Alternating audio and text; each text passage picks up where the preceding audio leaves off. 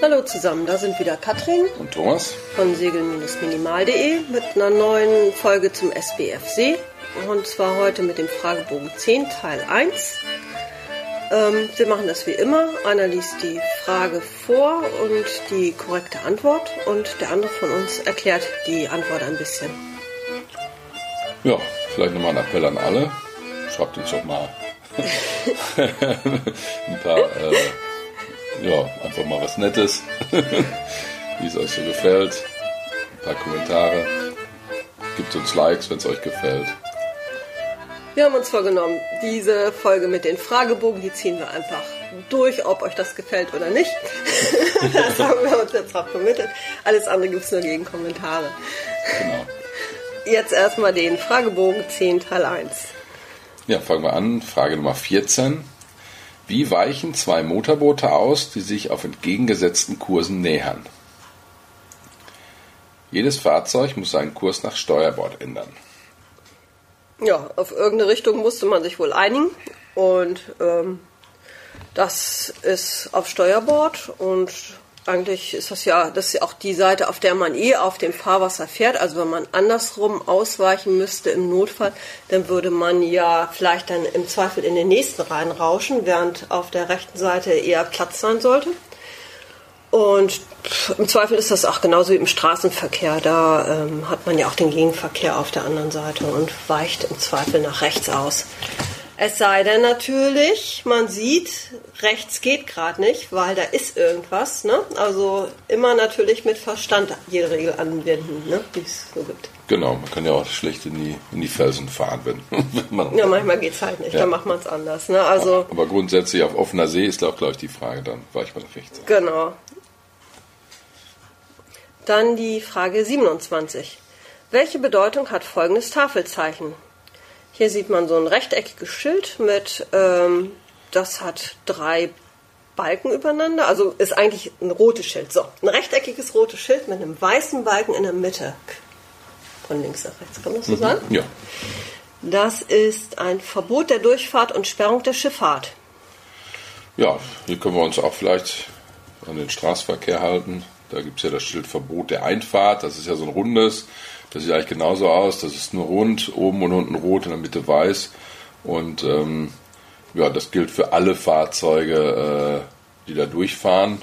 Bei den, bei den falschen Antworten, da, da gibt es immer Ausnahmen. Das sind keine Kleinfahrzeuge, was weiß ich was.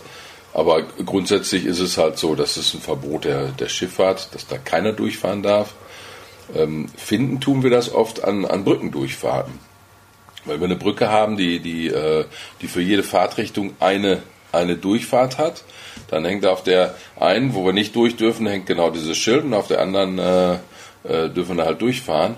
Und, das gilt für alle Fahrzeuge, für die komplette äh, Schifffahrt ist das die Sperrung, dass keiner durchfahren darf. Mhm. So, dann sind wir bei der Frage 280. Was bedeutet das Flaggensignal NC auf einem Fahrzeug? Ja, das ist ein Fahrzeug in Seenot. Achso, können die auch noch NC, das sind ja diese, wir haben ja für jeden Buchstaben und für jede Zahl haben wir ja so, eine Fahne. N ist quasi ähm, so, ein, so ein blau-weiß äh, karierte Fahne und C ist, ähm, ist, ist fünf Querstreifen und zwar ganz oben und ganz unten blau, dann kommt weiß und in der Mitte rot. Ja, also das ist das einzige Flaggensignal, glaube ich, was man kennen muss. Von daher weiß ich nicht, ob man da das Flaggensignal braucht. Also als Eselsbrücke habe ich mal gefunden im Internet, N über C würde stehen für No Chance, keine Chance. Aber sonst, ähm, ja, vielleicht kann man noch mal ähm, rekapitulieren, was für andere Seenotssignale das gibt. Ähm, Rot ist ja oft so ein Zeichen für Gefahr, so eine rote Fallschirmrakete oder rotes oder oranges Rauchsignal oder rot gefärbtes Wasser, das sind alles Seegenotsignale. Dazu ja dann die Flaggen N über C oder alternativ Ball über Flagge oder Flagge über Ball kann man auch setzen. Also wahrscheinlich könnte man dann sozusagen den Ackerball und eine Gastlandflagge oder so geht das auch. Ja, Im Zweifel, ne? Im Zweifel hilft ja alles, ne? Kann man alles probieren, ne? Dann ähm, Knallsignale mit etwa einer Minute Pause, dauerhaftes Ertönen eines Nebelsignals oder was man auch kennt hier von Surfern, ne? so die ausgestreckten Arme langsam heben und senken, so die, die wie nennt man das, die tote Fliege oder sowas. Ne? Und ähm, dann gibt es natürlich noch den Klassiker SOS mit Lichtsignalen oder Mayday auf dem Funk. Oder dieser DSC-Notruf auf dem Funk, den kann man auch machen. Genau, den roten Knopf drücken. Mhm, genau. Ähm, ja, ich glaube, es gibt ja von Panthenius oder von anderen gibt es ja diese, diese, Aufkleber, die man sich äh, gerne immer ins, äh, ins Boot macht. Ne? Genau, die man über irgendeine Schrottstelle klebt, ne? Über genau. Über so ein Loch. Weil man irgendwo eine Macke hat, klebt man sich so einen Aufkleber drauf und da, da sind dann halt die ganzen Flaggensignale auch nochmal drauf, die ganzen Tonsignale und so. Also ich finde es ganz gut, sollte man sich vielleicht überlegen. Die Tonsignale finde ich auch richtig gut. Dann die Frage 39. Woran kann man erkennen, ob der Anker hält? Wenn beim Handauflegen auf die Ankerkette oder Leine kein Rucken zu verspüren ist und sich die Ankerpeilung nicht ändert. Ja, von, von uns auf jeden Fall der Appell, ähm, beim Ankern aufpassen. Wir hatten schon mal so ein, so ein, so ein Problem irgendwo in, in Schweden, in den, äh, in den Scheren. Da haben wir mit Heckanker an einer, an einer Schere geankert. Vorne haben wir uns dann an so eine, an, an so, eine, so, eine, so eine Öse festgemacht im, im, im, im Fels. So wie man sich das so erträumt, ne? So war das, ne? So vom genau. Boot auf die Schere hüpfen. Ja, das Wetter war auch genauso. Und nachts kam dann halt Sturm. Und ähm, dann hat der Anker nicht gehalten, weil der voll mit Seegras war und ähm, dann sind wir, also wir, wir, standen quasi schon quer, es war vielleicht noch ein Meter, dann wäre der Rumpf immer vor die, vor die Felsen getickt und das hätte er wahrscheinlich zweimal gemacht. Und dann hätten wir auf der, hätten wir auf der Schere auf Hilfe warten können, das Boot wäre dann weg gewesen. Also auf jeden Fall aufpassen. Ähm, aber was tut man denn nun, wenn, wenn, äh, wenn, wenn der Anker jetzt nicht, nicht oder um zu merken, ob der Anker gepackt hat? Und ähm, wenn, wenn der Anker also erstmal grundsätzlich, wenn man draußen irgendwo ist und hat dann Platz und, und, und, und wartet jetzt, hält jetzt die Ankerkette oder das, das Seil, dann vibriert das leicht, wenn der Anker über den Grund gezogen wird. Das heißt, es gibt so eine, so eine gewisse Vibration in der, in der Kette und in, im Seil. Da weiß man auf jeden Fall schon mal, der Anker hat nicht gehalten. Und ähm, man, man kann da noch zum Beispiel die Wassertiefe loten. Wir wissen ja, was weiß ich, wir haben jetzt auf drei Meter geankert. Wenn es auf einmal 2,50 ist oder vier Meter, dann ist da wohl irgendwas äh, schiefgelaufen. Äh, man kann Ankerpeilung auch machen, das ist ja auch in der, in der Antwort hier. Ähm, An Ankerpeilung, das heißt, wir, wir nehmen uns dann irgendwo, wenn wir irgendwo in der Nähe des Ufers äh, ankern, nehmen wir uns irgendwo einen Baum und einen Hochspannungsmast oder so und peilen die, schreiben uns auf jeden Fall die Peilung auf und das überprüfen wir ab und zu mal, ob die, ob die Peilungen noch gleich sind. Wenn die nicht mehr gleich sind, dann wissen wir, da hat sich irgendwas getan und der Anker hat nicht gehalten. Also auf jeden Fall aufpassen, ähm, dass, dass der Anker hält. Kann mhm. Totalverlust führen. Und es gibt noch eben den, den Ankeralarm auf dem Navi, ne? Genau, GPS-Signale, die, GPS die, die, kann man relativ fein einstellen. Wenn, wenn, wenn ich einen Umkreis von, was weiß ich, 50 Meter verlassen habe, dann macht das Ding Radau. Das ist meistens, ja. dass man so ein Hand-GPS hat oder aber auch das, der Plotter, der kann das normalerweise auch. Vielleicht ja. mal die Bedienungsanleitung durchlesen. Ja, und nach der Erfahrung Ankerwache gehen ist vielleicht auch gar nicht so verkehrt, ne? dass man zwischendurch guckt. Zumindest wenn es nicht ganz ruhiges Wetter ist oder so. Ne? Ja, genau, ab und zu mal das ruhig mal die Nase raushalten und gucken, wie, wie das Wetter geworden ist und dann kann man da auch nochmal gucken. Ja, Frage 123. Welches Fahrzeug gibt bei verminderter Sicht mindestens jede Minute etwa fünf Sekunden lang rasches Läuten der Glocke und unmittelbar danach ungefähr fünf Sekunden lang den Gong? Das ist ein Fahrzeug vor Anker von 100 Meter und mehr Länge. Das fällt wieder unter Auswendiglernen. Also ein Ankerlieger, der läutet mit einer Glocke und wenn er über 100 Meter lang ist, dann schlägt er zusätzlichen Gong.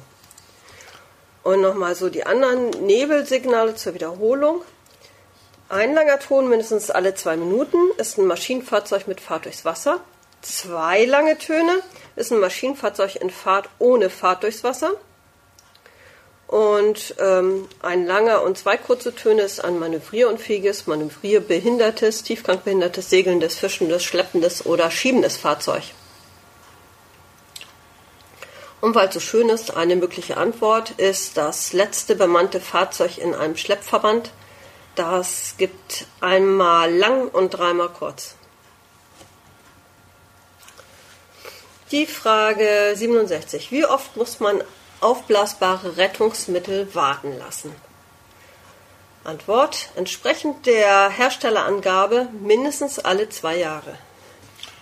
Ja, also bewusst ist, ist mir noch nie irgendwas äh, ungleich zwei Jahre untergekommen als Wartungsintervall von, von Rettungswesten oder, oder äh, Schwimm, also Rettungsinseln oder so.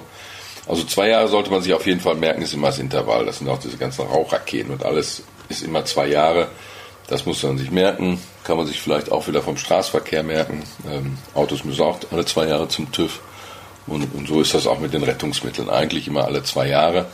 Ähm, keine Ahnung. Vielleicht gibt es auch Sachen, wo die Herstellerangabe sagt, jedes Jahr könnte ich mir eigentlich nicht vorstellen. Würde ich mir nicht kaufen. ja, genau. Würde ich mir auch nicht kaufen. Ist einfach zu teuer. Kostet ja auch immer, was weiß ich, 50 Euro, wenn man es abgibt. Und deswegen alle zwei Jahre muss man sich eigentlich grundsätzlich merken. So, die Frage Nummer 71. Welche Faktoren sind hauptsächlich für das Wettergeschehen, also für Wind und Niederschläge, ausschlaggebend? Das sind Luftdruckänderungen, Luftfeuchtigkeit und Temperatur. Ja, bei allen Antworten ist die Luftdruckänderung angegeben, also das ist schon mal auf jeden Fall richtig. Und dann und ähm, starker Luftdruckabfall ist ja auch ein absolutes Warnsignal, deswegen sollte man ja auch mal das Barometer im Auge behalten. Und beim starken Luftdruckabfall gibt es meistens Sturm. Wenn der aber langsam fällt, der Luftdruck, dann muss man mit länger anhaltendem schlechten Wetter rechnen. Und wenn der Luftdruck schnell steigt, dann gibt es oft nur eine kurze Wetterverbesserung und auch ein bisschen mehr Wind, aber nicht so viel meistens. Ne? Ja. Und steigt der Luftdruck langsam an, dann wird es meist länger schön. Ne? Das ist dann genau. eher so ein Hochdruckgebiet, was sich festsetzt. Genau. Also steigen und, und, und, fallen langsam ist eine anhaltende Wetteränderung und, und ganz kurz ist halt eine schnelle Änderung. Genau. Kann man es vielleicht sagen. Ja. Und ähm, dann kommen noch dazu als Faktoren für die, fürs Wetter die Luftfeuchtigkeit und die Temperatur. Und ähm, warme Luft, die kann eben mehr Feuchtigkeit aufnehmen als kalte. Und ähm, wenn jetzt warme, feuchte Luft auf kalte Luftmassen trifft, dann kühlt sich die warme Luft ab und kann die Feuchtigkeit nicht mehr halten und dann regnet das. Oder es gibt Nebel. Nebel ist ja auch immer so eine spannende Sache. Wann gibt es Nebel? Das muss man sich auch nochmal klar machen. Ne? Ja, eigentlich immer Temperaturgeschichte. Ja. Also, welche Faktoren sind hauptsächlich für das Wettergeschehen ausschlaggebend? Luftdruckänderung, Luftfeuchtigkeit und Temperatur. Die Frage 82. Wann ist ein Fahrzeug manövrierunfähig? Wenn es wegen außergewöhnlicher Umstände, zum Beispiel Ausfall der Ruder- oder Maschinenanlage, nicht so wie vorgeschrieben manövrieren und daher einem anderen Fahrzeug nicht ausweichen kann. Ja, bricht uns das Ruder, dann, äh, dann sind wir manövrierunfähig. Das ist erstmal so, kann man sich schon mal merken. Und dann können wir halt aufgrund außergewöhnlicher Umstände nicht manövrieren und wir können auch niemanden ausweichen. Und ähm, das heißt, für die Manövrierenfähigkeit ist damit ist somit der außergewöhnliche Umstand maßgeblich. Und wenn, wenn jetzt ein Fahrzeug Baggerarbeiten zum Beispiel vornimmt und deswegen nicht ausweichen kann, dann, dann ist das nichts Außergewöhnliches. Dann tut das halt, so ein Baggerschiff tut dann halt seine ganz normale Ein Arbeit in der Hafeneinfahrt und tut nichts Aus Außergewöhnliches. Das ist halt dann nur manövrierbehindert. Und ähm, vielleicht als letztes noch, wenn ein Fahrzeug aufgrund des Tiefgangs nicht ordnungsgemäß ausweichen kann, dann ist es auch nichts Außergewöhnliches, sondern dann ist es einfach nur Tiefgang behindert. Mhm. Also müssen wir uns merken, außergewöhnlich ist manövrierunfähig, wenn es aufgrund seiner normalen Tätigkeiten ist, ist es manövrierbehindert. Und wenn es einfach aufgrund von Tiefgang ist, dann ist es äh, tiefgangbehindert. So, die Frage Nummer 88. Wie sind Verkehrstrennungsgebiete zu befahren? Sie dürfen nur, äh, jeweils nur in der allgemeinen Verkehrsrichtung rechts der Trennlinie oder Trennzone befahren werden. Ja, schon wieder Verkehrstrennungsgebiete. Also die hatten wir ja schon öfter und ähm, also so diese Aussage, sie dürfen jeweils nur in der allgemeinen Verkehrsrichtung rechts der Trennlinie oder Trennzone befahren werden, ist natürlich eigentlich nicht so ganz ausreichend. Ne? Man darf ja auch quer fahren, nämlich mit der Kiellinie 90 Grad zur allgemeinen Verkehrsrichtung. Sonst könnte man die ja nicht queren, wenn man das nicht auch dürfte. Ne? Ja. Also das ist ein bisschen seltsame Antwort, aber so ist es halt. Und ähm, man kann aber auch ganz einfach mal gucken, was nicht passt an den falschen Antworten. Da die eine falsche Antwort sagt, äh, die darf nur in Fahrtrichtung links. Nee, Verkehrstrennungsgebiete, die lehnen sich nicht an den englischen Verkehr an. Man fährt auch im Verkehrstrennungsgebiet rechts. Also ist schon mal ganz easy ausgeschlossen. Und ähm, dann kommt irgendwas mit äh, irgendwas mit äußerer Trennlinie. Nee, das ähm, gibt's nicht. Ne? Nee. Und ähm, ja, und die letzte falsche Antwort besagt, dass sie nur vom Anfang bis zum Ende befahren darf. Aber das stimmt nicht. Man darf ja auch zwischendurch rein und raus fahren. Ne? Man darf ja. dabei nur den durchgängigen Verkehr nicht behindern. So, ja, ne? genau.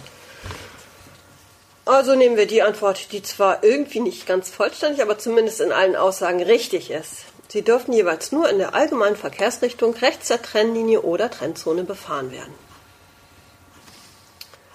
Die Frage 97 ist wieder eine mit Bild. Welches Fahrzeug führt diese Lichter? Und auf dem Bild sieht man ein Boot, das vorne zwei rote Lichter übereinander gesetzt hat. Und das ist ein manövrierunfähiges Fahrzeug in Fahrt. Ja, haben wir schon oft gesagt, diese ganzen Lichter muss man auswendig lernen. Und ähm, da muss man halt, das hilft nichts. Und ähm, haben wir also jetzt zwei rote ohne irgendwas anderes. Ähm, dann handelt es sich hier um ein manövrierunfähiges Fahrzeug. Und da sollte da ein bisschen aufpassen. Ähm, es gibt immer noch Fragen, wo, wo noch was dazukommt. Also kommt zum Beispiel Positionslampen dazu dann ist es ein manövrierunfähiges Fahrzeug mit Fahrt durchs Wasser oder in Fahrt mit Fahrt durchs Wasser. Und kommen dann noch weiße dazu. Ähm, das heißt, haben wir zu den beiden roten vorne noch ein weißes, dann, äh, dann, dann ist es ein Grundsitzer unter 50 Metern, haben wir vorne und hinten weißes, dann ist es ein Grundsitzer über 50 Meter. Genau, das sind dann die Ankerlichter, die dazu kommen. Genau, dann ist es also manövrierunfähig, weil es halt äh, unvorhergesehen aufgelaufen ist und hat dann noch die, die ganz normalen Ankerlichter dabei. Also ein bisschen aufpassen, nur zwei rote, deswegen ist es hier auch äh, ein manövrierunfähiges Fahrzeug in Fahrt.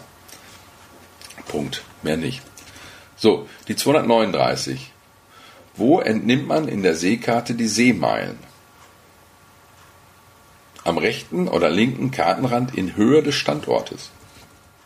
Ja, ähm, Jetzt erstmal die Frage, ist das nicht egal wo? Nein, ist nicht egal. Tatsächlich am rechten oder linken Kartenrand und zwar nicht oben oder unten auf der Karte und in Höhe des Standortes. Und warum? Dazu muss man sich nochmal so die Erde, so ein Globus vor Augen führen und die, ähm, die Längengrade, die laufen ja so an den Polen zusammen. Das heißt, die laufen, äh, der Abstand zwischen den Längengraden wird ja immer kleiner, je mehr man nach Norden kommt.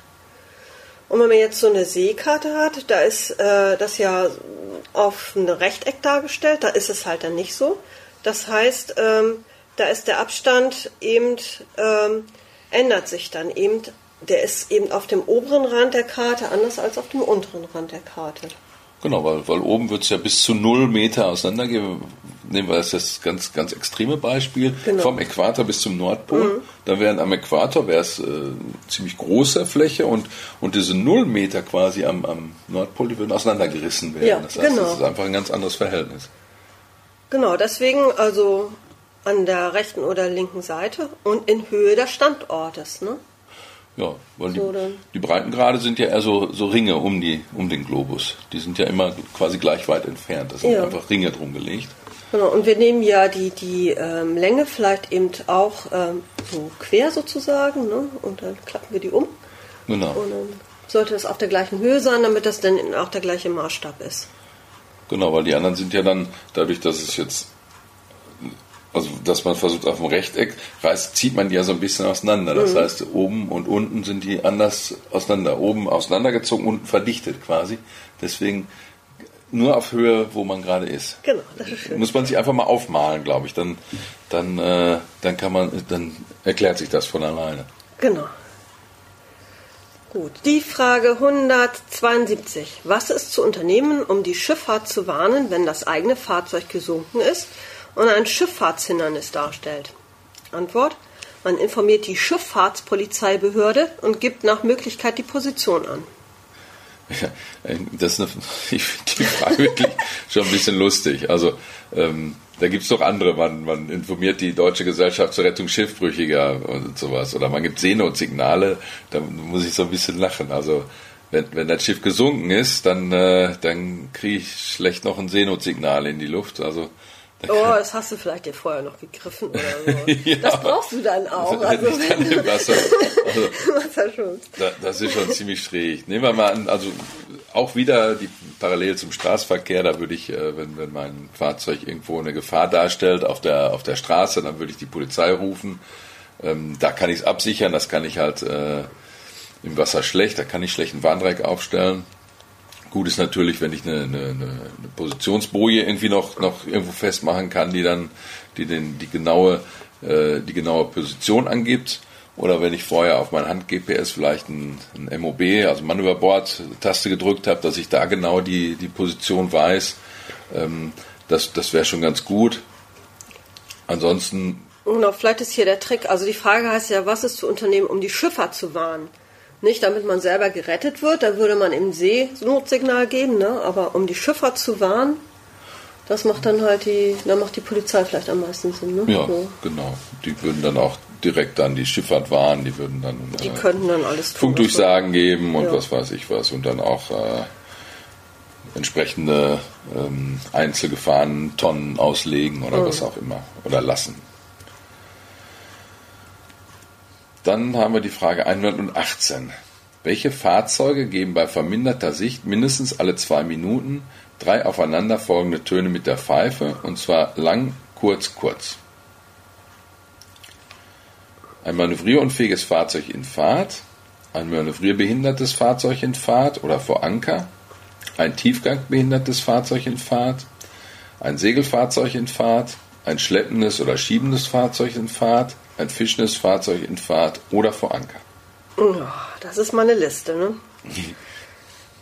äh, ja, in den Antworten, da werden ziemlich viele verschiedene Fahrzeuge eben angegeben und ähm, man muss halt immer nur bei den anderen, bei den falschen Antworten einfach nur immer das Fahrzeug finden, was da nicht reingehört im Zweifel. Ne? In den allen falschen Antworten da ist ein Fahrzeug bei, wie bei der Sesamstraße 1. Dieser Ding gehört nicht zu den anderen.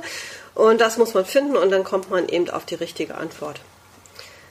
Ähm, ja, das haben wir da ein Beispiel zu. Ja. Zweimal ist in der falschen Antwort ein Maschinenfahrzeug in Fahrt angegeben. Und das hatten wir heute schon mal. Das ist, ähm, das gibt nur einen langen Ton. Fahrzeug, Maschinenfahrzeug in Fahrt, gibt einen Langton. Und in der letzten falschen Antwort, da ist sowohl ein schleppendes als auch das letzte bemannte Fahrzeug in einem Schleppverband angegeben. Und die müssen natürlich unterschiedliche Signale geben, sonst könnte man die nicht auseinanderhalten. Also das kann auch schon mal nicht stimmen. Also in diesem Fall einfach mal durchgucken, was stimmt hier nicht. Und dann kommt, ist man sicher auf der, landet man sicher auf der richtigen Antwort.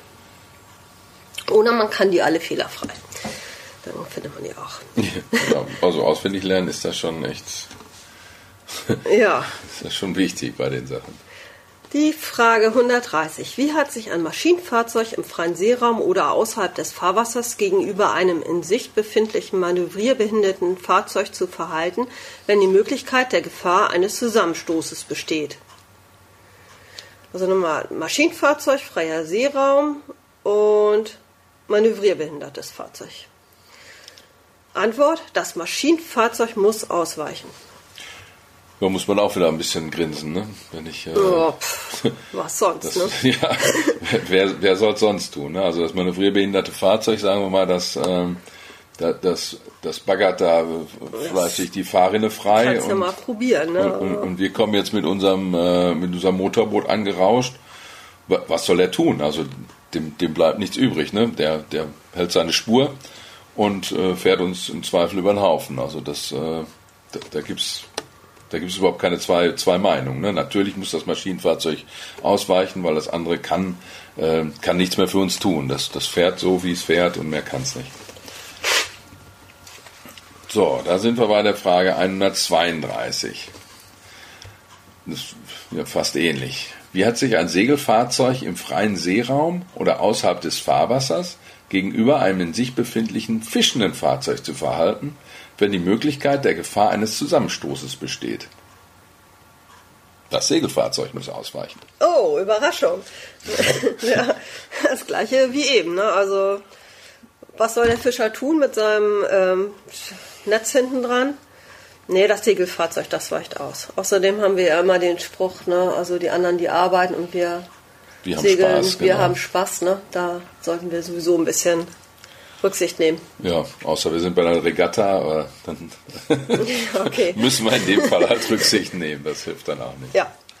Und dann sind wir auch schon wieder durch. Ja, das war 10.1, Fragebogen 10, Teil 1. Und der nächste Teil kommt bestimmt. Ja, weiterlernen. Äh, Viel Erfolg. Viel Erfolg, wer vielleicht schon die Prüfung jetzt hat. Ähm, viel Erfolg bei der Prüfung und euch alles Gute. Und wie gesagt, meldet euch einfach mal bei uns. Uns gefällt's, uns macht's Freude. Okay. Bis dann. Tschüss. Tschüss.